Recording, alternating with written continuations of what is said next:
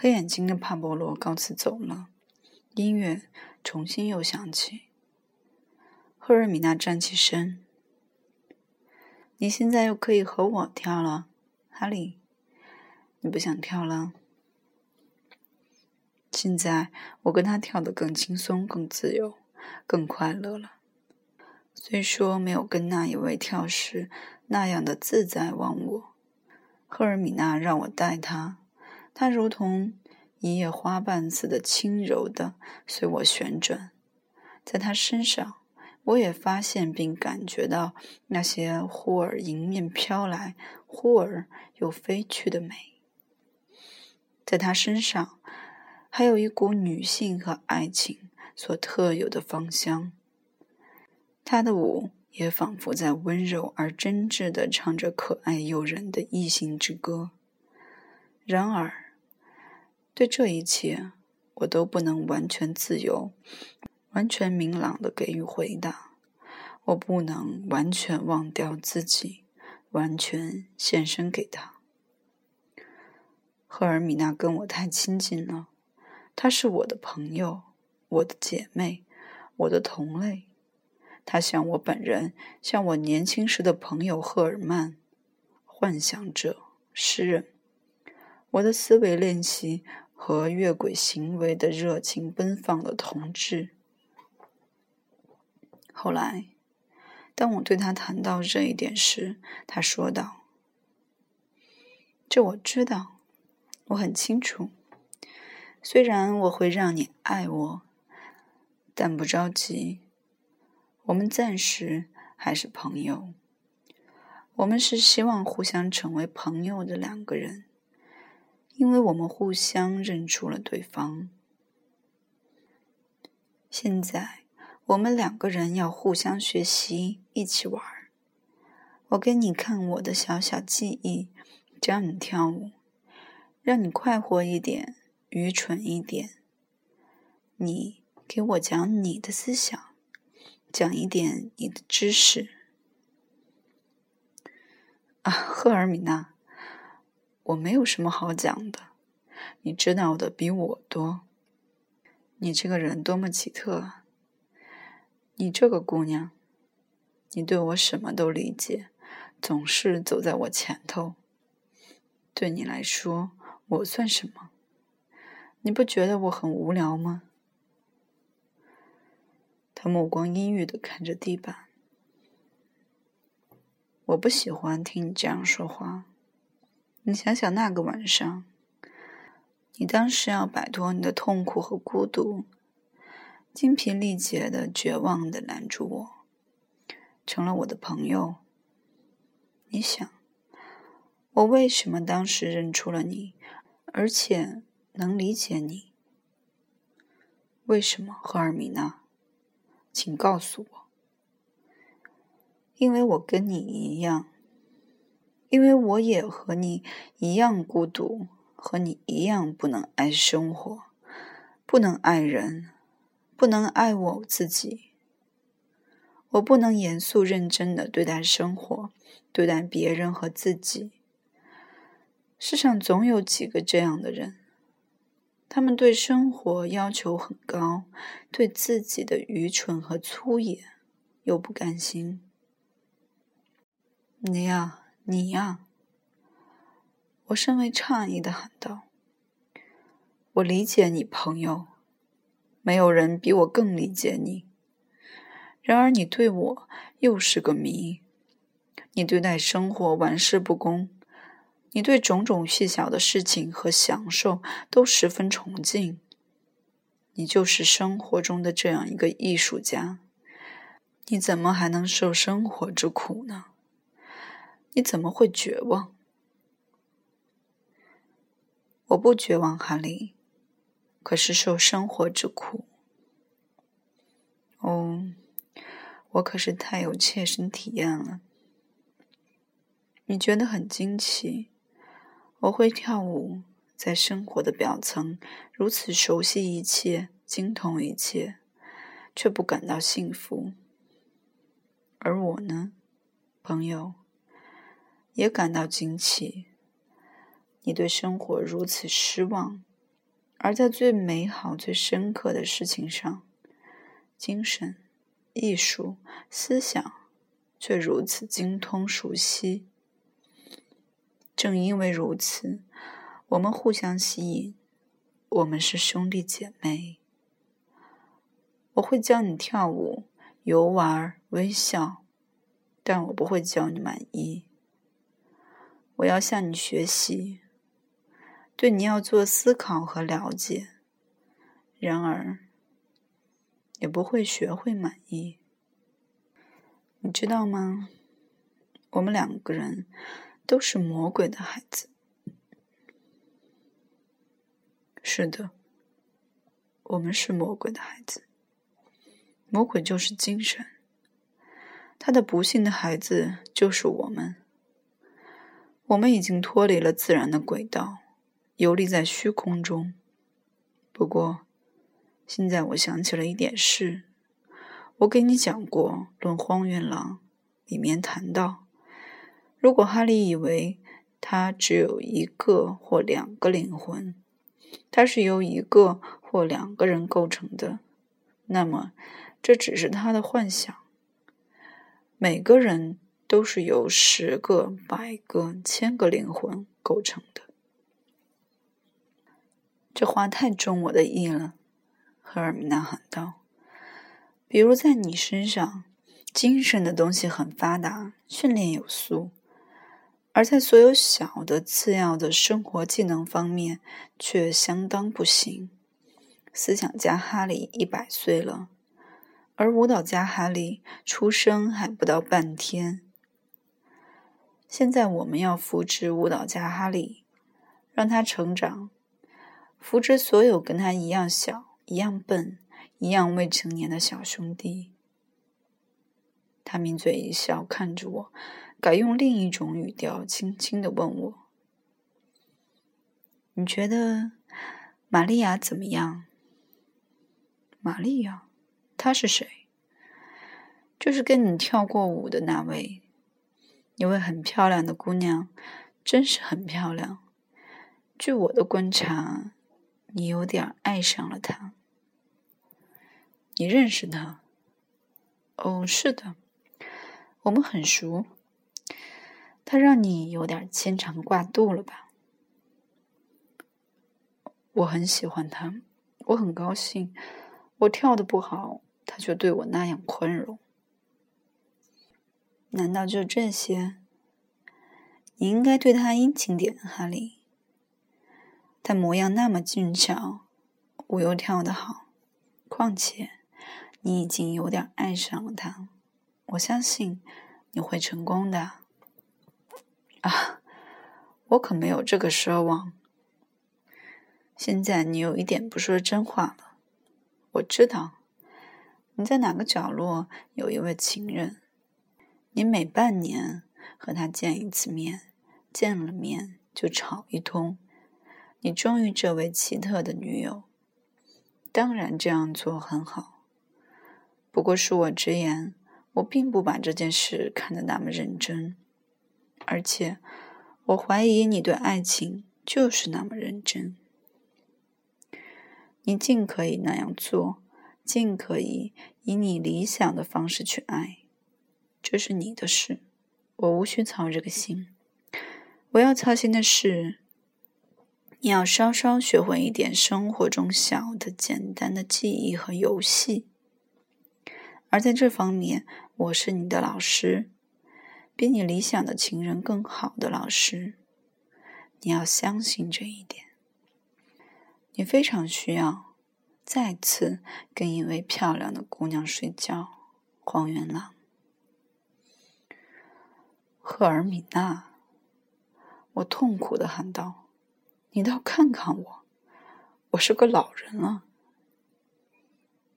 你是个小男孩，你懒得花力气学跳舞，现在学似乎有点晚了。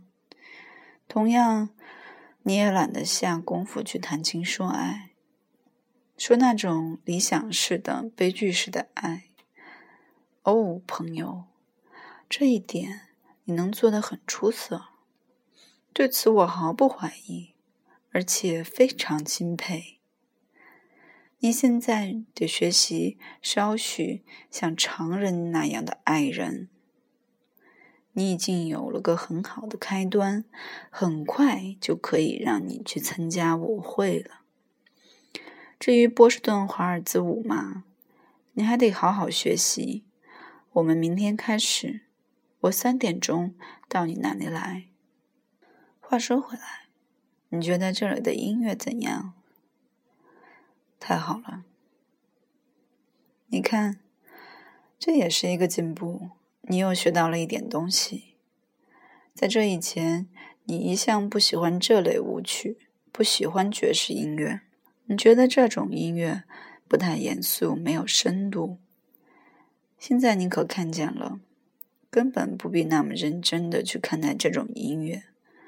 然而，它能招人喜爱、迷恋。另外，要是没有帕波罗，整个乐队就算完了。他在指挥他，给他激情。留声机败坏了我的工作室里苦行式的充满智慧的气氛。陌生的美国舞曲闯进了我悉心保护的音乐世界，带来破坏性的甚至毁灭性的后果。而与此同时，又有新的可怕的解体的东西从四面八方涌进我迄今为止。轮廓分明、自成一体的生活。荒原狼和赫尔米娜关于有上千个灵魂的说法一点不错。我身上除了所有原有的旧灵魂，每天都出现几个新的灵魂。他们提出各种要求，大吵大闹。我以前的性格的幻觉，现在像一幅图画那样清楚地呈现在我的眼前。我只让由于偶然的原因而非常擅长的几种智力和技能尽情发展。我只画了一个哈利的画像，只过了一个哈利的生活，而这个哈利只是一个在文学、音乐、哲学等几个方面受过很好训练的专家。对我这个人剩下的其余部分，对整个各种能力。欲望、追求构成的混沌，我一直感到非常厌恶，一概冠以荒原狼这个恶名加以贬低。最近我从幻觉中清醒过来了，我的人格分解为许多不同的品性，这决然不是令人愉快的、有趣的冒险，相反，常常是非常痛苦的，几乎令人不能忍受。在我的房间里，那留声机的音乐听起来常常像魔鬼的嚎叫，因为它同我的环境极不相称。有时，当我在某家时髦饭店，混在油头粉面、衣着入时的色鬼骗子中跳胡步舞时，我似乎觉得背叛了生活中我原先觉得值得尊敬和神圣的东西。哪怕赫尔米娜只让我单独过上八天，我也会马上摆脱这些令人费解而可笑的色鬼。然而，赫尔米娜总在我身旁。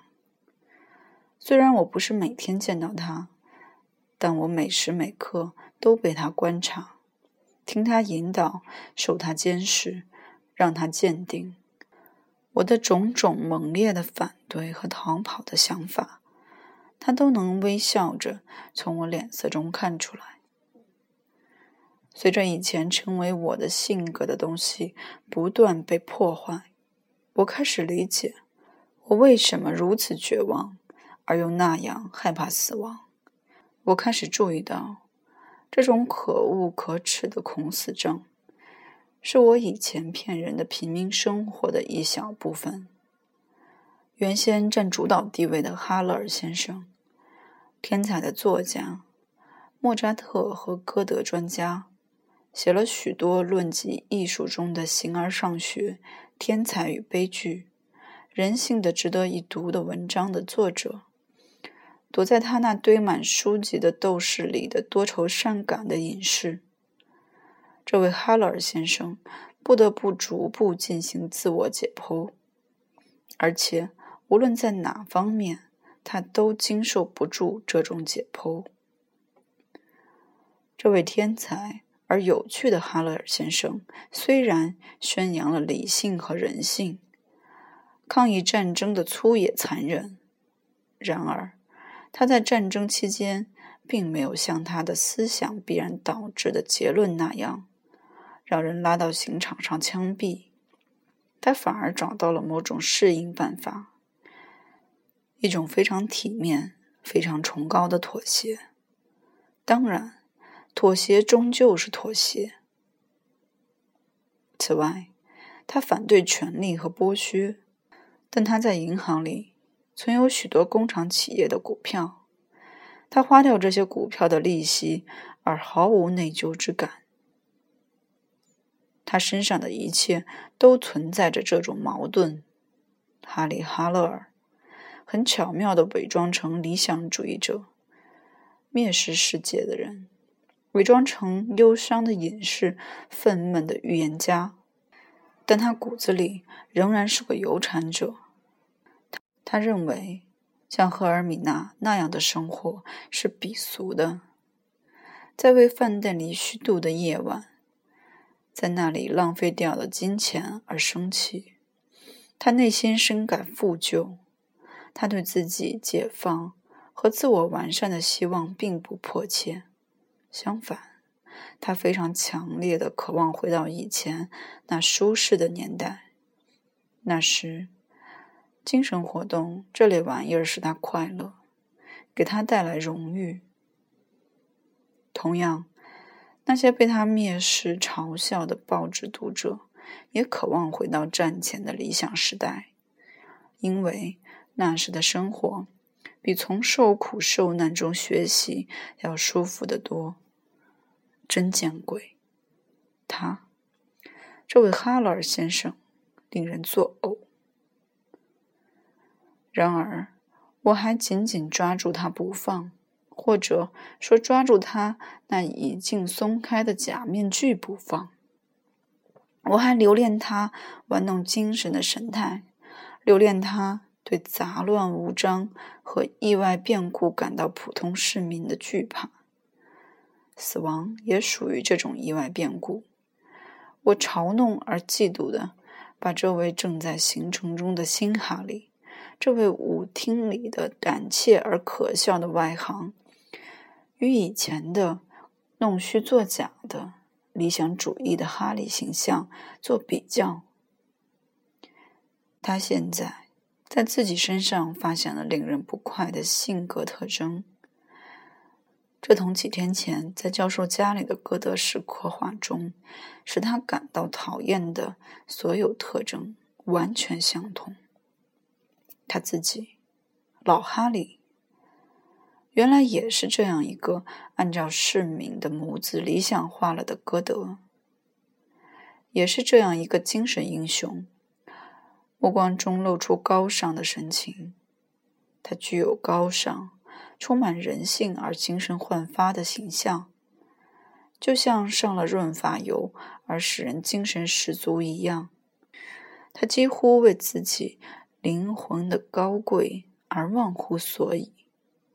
见鬼！这幅优美的画，现在却戳了几个可恶的窟窿。理想的哈勒尔先生被肢解的七零八落，他的样子。就像一位遭受强人洗劫、穿着被撕得破烂不堪的衣服的达官显贵。这时，他聪明一点，就该学习扮演衣衫褴褛的穷人角色。然而，他却不是这样，穿着破烂衣衫，还有挺胸凸肚，似乎衣服上还挂满了勋章。他哭丧着脸，继续要求得到那失去的尊严。